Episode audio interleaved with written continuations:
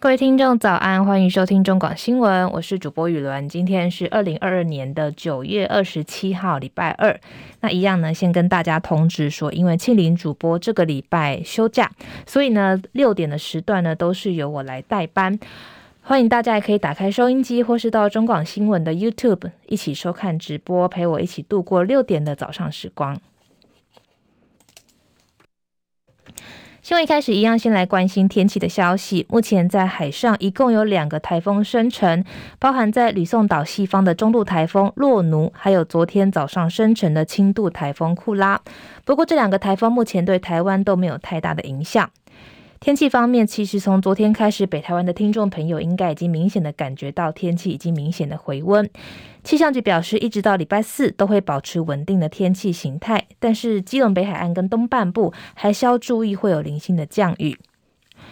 中南部地区会以午后雷阵雨的形态为主。早晚低温二十四到二十五度，不过最高温可以来到三十四到三十五度左右，日夜温差将近十度之多，所以早出晚归的听众朋友要注意多带一件外套。一直到礼拜五开始，南边的水汽北上，包含东南部跟宜花地区、恒春半岛都会有短暂阵雨发生。另外，南边的大地压带也会有热带扰动，可能会有台风生成，但未来还是要持续观察当中。目前天气部分，台北市二十五度，基隆二十五度，台中二十四度，嘉义二十五度，台南二十六度，高雄二十四度。东部地区宜兰是二十三度，花莲二十三度，台东是二十五度。所以东部地区其实现在清晨还是还是算是蛮蛮凉冷的。外岛部分，马祖是二十四度，金门二十五度，澎湖是二十六度。美股消息，全球央行的升息态度引发投资人担忧，加上美元再创历史新高，十年期美债利这个利美利率攀升，美股周一涨跌互见，跌幅最深的是道琼工业指数，也是二零二零年以来第一次坠入熊市，标普也是下滑逾百分之一，创下今年以来新低。最后收盘，道琼指数下跌三百二十九点，收在两万九千两百六十点；纳斯达克指数下跌六十五点，收在一万零八百零二点；标普五百指数也是下跌三十八点，收在三千六百五十五点；费城半导体指数下跌三十五点，收在两千三百七十三点。国际消息：美国前国务卿蓬佩奥昨天晚间抵达台湾，今天将出席全球台商经贸论坛进行专题演讲，明天也将参访南部的科技产业，参参加世世界台湾商会联合总会的年会开幕致辞。美国国务院发言人普莱斯今天罕见表示说，美国对台湾的主权没有采取这个明确的立场，但强调美方的一中政策没有改变。美国国务卿布林肯上个礼拜跟中国外外长王毅会晤的时候，也曾经当面传达这项立场。普莱斯再度被问到美国的一中政策内涵、美方是否尊重中国领土的完整性，以及台湾是否为中国的一部分等一连串的问题时，做出了以上的回应。他提到说，美国希望看到现状继续维持下去。这个现状过去四十多年来巩固台湾海峡和平跟稳定，但他也同时批评中国大陆在台海的行径越来越挑衅，也具有胁迫性。三年一度的国际民航组织 ICAO 大会即将在台湾时间今天在加拿大举行，不过台湾依然没有受邀。对此，交通部民航局副局长林俊良率领的台湾代表团今天也在加拿大召开国际记者会，诉求台湾加入 ICAO 的决心。他说，台北飞航情报区是全球三百多个飞航情报区当中的其中一个，在东亚扮演重要的角色，区域飞航十分频繁。他也强调说，有些国家认为台湾参与 ICAO 是政治性的问题，但是近来台海情势升温，国际民航超越了政治性，跟所有国际旅客的安危息息相关。另外，在伊朗艾米尼之死动乱持续，非政府组织伊朗人权表示说，当局示威镇压已经酿成至少七十六人死亡。根据法新社报道，一位二十二岁的伊朗女性艾米尼因为头巾没有戴好，遭到宗宗教警察逮捕之后，三天内死亡。疫情消息在继日本之后，加拿大政府也在今天表示，十月一号开始解除所有入境防疫限制，包含取消筛检、检疫跟隔离的要求。根据路透社报道，加拿大政府认为说，国内已经度过最新一波的疫情高峰。另外，在飞机上跟火车上戴口罩的规定也将同步取消。俄罗斯俄罗斯的城市伊热斯。伊热夫斯克的八十八号学校二十六号发生了大规模的枪击案，至少酿成十五人死亡。目前确定凶手是该校的校友，已经自强身亡。死者当中有十一位是儿童。国内消息，民众党新竹市长参选人高虹安日前被媒体《镜周刊》爆料，表示博士论文涉嫌抄袭。他预告将在今天早上八点五十分前往北检提告。另外，昨天资深媒体人周玉蔻因为指控台北市长参选人蒋万安父亲蒋孝严当年的绯闻女主角是张淑娟，遭到张淑娟愤而提告。台北市议员徐巧芯昨天晚间也宣布说，即刻起拒绝上任何周玉蔻的节目之外，更已经向 NCC 检举周玉蔻的政论节目，呼吁应该要开罚，也要求民视关闭或是更换主持人。接下来是十分钟的早报时间，首先是中国时报的头版头条，一样谈到了周玉蔻的消息。张淑娟控诉周玉蔻霸凌没有麦克风的人，气诉周玉蔻跟蔡玉珍真的太恶劣了，胡说八道，抹黑造谣。遭媒体人周玉蔻不实指控，跟前总统府秘书长蒋孝严绯闻的前中姐张淑娟，二十六号前往台北地检署按铃控告周女涉嫌妨碍名誉。她斥责周玉蔻说胡说八道、无事生非、抹黑造谣，情绪激动地哭着说：“为什么周玉蔻要霸凌一个没有麦克风的人？”周女在张提告后前后两度道歉，但张淑娟都拒绝接受。周玉蔻为替民进党台北市长参选人陈时中助选，接连爆料蒋万安不姓蒋，并重提其父蒋孝严二十三年前的绯闻。在民视节目说，张淑娟是蒋孝严当年金华绯闻案的女主角。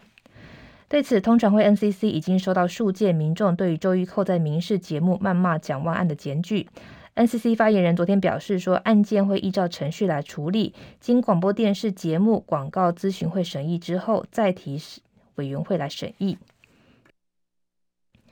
张淑娟昨天上午也到北检对周一蔻提起刑事告诉，没想到周一蔻突然跑到北检门口，对着媒体鞠躬弯腰，说要向张淑娟道歉。但周一蔻随即把炮口转向，对着台北市议员王厚威加以批判。两人在媒体前互骂，成为昨天最受议论的突发事件。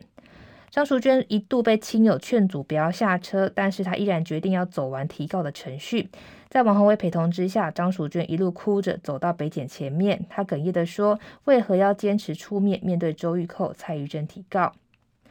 她含泪说：“周玉蔻道道歉是不够的，她一定会告到底。周玉蔻跟蔡玉珍太恶劣了，没有人可以这样霸凌一个人。”没想到张淑娟告完要步出北检离开的时候，周玉蔻突然从一旁的巷子窜出来，紧追不舍，说要跟张淑娟来道歉，场面又陷入了混乱。张女吓得躲在亲友的怀中，不停的啜泣，慌忙离开。张淑娟已经对周玉蔻提起刑事告诉，是否要提起民事求偿，会跟律师再研议。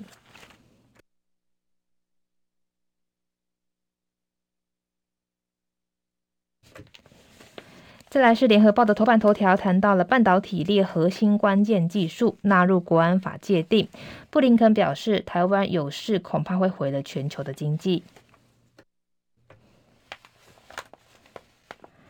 台海地缘政治风险升温，被视为护国神山群的半导体产业成为各国拉拢对象。美国国务卿布林肯二十五号播出的专访时表示，台海动荡会冲击全球，制造大多半导体的台湾如果有事发生，全球经济恐怕会受到毁灭性的影响。而为巩固台湾半导体优势，国科会主委吴正宗昨天表示，国科会将组成专家研议审议委员会，界定国家核心的关键技术，半导体一定会被列为国家核心关键技术。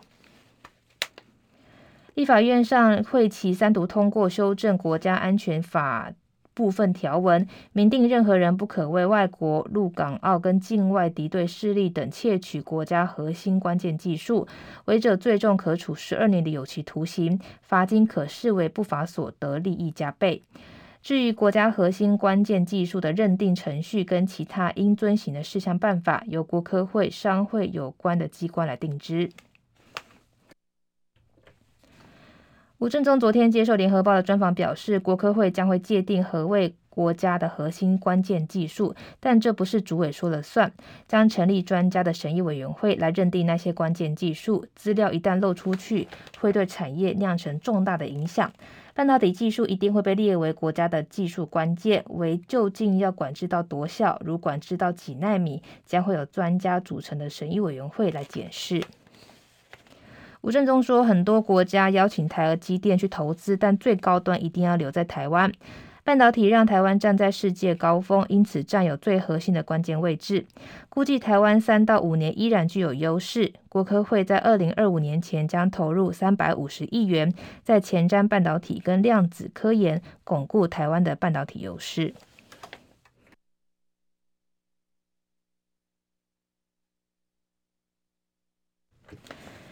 自由时报头版头条谈到了贺锦丽调研安倍会晤岸田，美日谴责中国在台海挑衅。日本首相岸田文雄二十六号跟美国副总统贺锦丽举行会谈，双方就台湾安全议题交换意见，重申维持台海和平稳定的重要性，并谴责中国在台湾海峡的挑衅行动。日本前首向安倍晋三的国葬定在二十七号举行，岸田的调研外交二十六号开跑，在二十六到二十八号的三天内，马拉松式的会见超过三十个国家的领袖及政要或是国际代表组织。代表美国出席安倍国葬的贺锦丽二十六号搭乘专机抵达日本，这也是他上任以来第一次抵达日本。岸田在傍晚跟贺锦丽会谈之后，安排晚宴招待。综合日本媒体报道，两人确认日美将在实现安倍倡议的自由而且开放的印太构想上加强合作。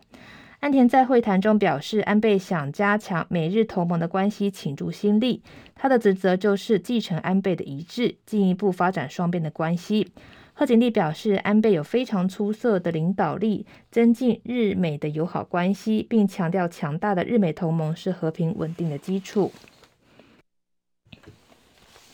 两人也就中国加强军事施压台湾交换意见。路透社报道，白宫在会谈后发表声明，表示双方讨论中国近期在台湾海峡侵略而且不负责任的挑衅行为，重申台海和平稳定的重要性。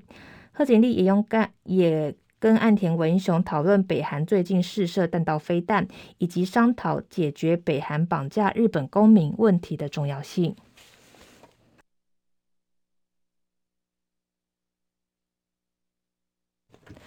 工商时报头版头条谈到了九二六台股会双杀，国安基金防线失守，一千五百四十七点反弹行情全数吐回，以一万三千七百七十八点作收，创下今年新低。不敌美国联准会的鹰派声明，以及台美利差的进一步扩大，股汇同步崩跌。新台币对美元汇率二十六号逼近三十二字头，写下二零一七年元月以来的新低。台股在台积电大跌的拖累之下，加权指数一度掼破国安基金防线一万三千九百二十八点，中场大跌三百四十点，以一万三千七百七十八点作收，下跌百分之二点四一，再创今年的新低。国安基金缔造的一千五百四十七点反弹行情全数吐回，中实户跟散户的信心溃散，引爆内资多杀多的卖压。外资二十六号仅小卖集中市场七十八点四八亿元，但指数却同时掼破万四大关跟一万三千九九百二十八点的低点。以中小型股为主的贵买指数更是无视外资买超二十五点九亿元，崩跌百分之四点二六。根据统计，加权指数累计今年跌幅已经达到百分之二十四点三七，上市柜市值合计蒸发十四点七六兆元。以开户人数来计算，平均每位股民的账上亏损一百二十三点五四万元。法人认为，最近的跌势不排除是本波段跌势的末端，加上成交值已经连三个交易日维持在月均量之上，代表盘势经修正之后逢低承接，买盘力道增强。如果能拉出长红日 K 棒吞噬最近一根黑 K 棒，可以先视为短线的止跌讯号。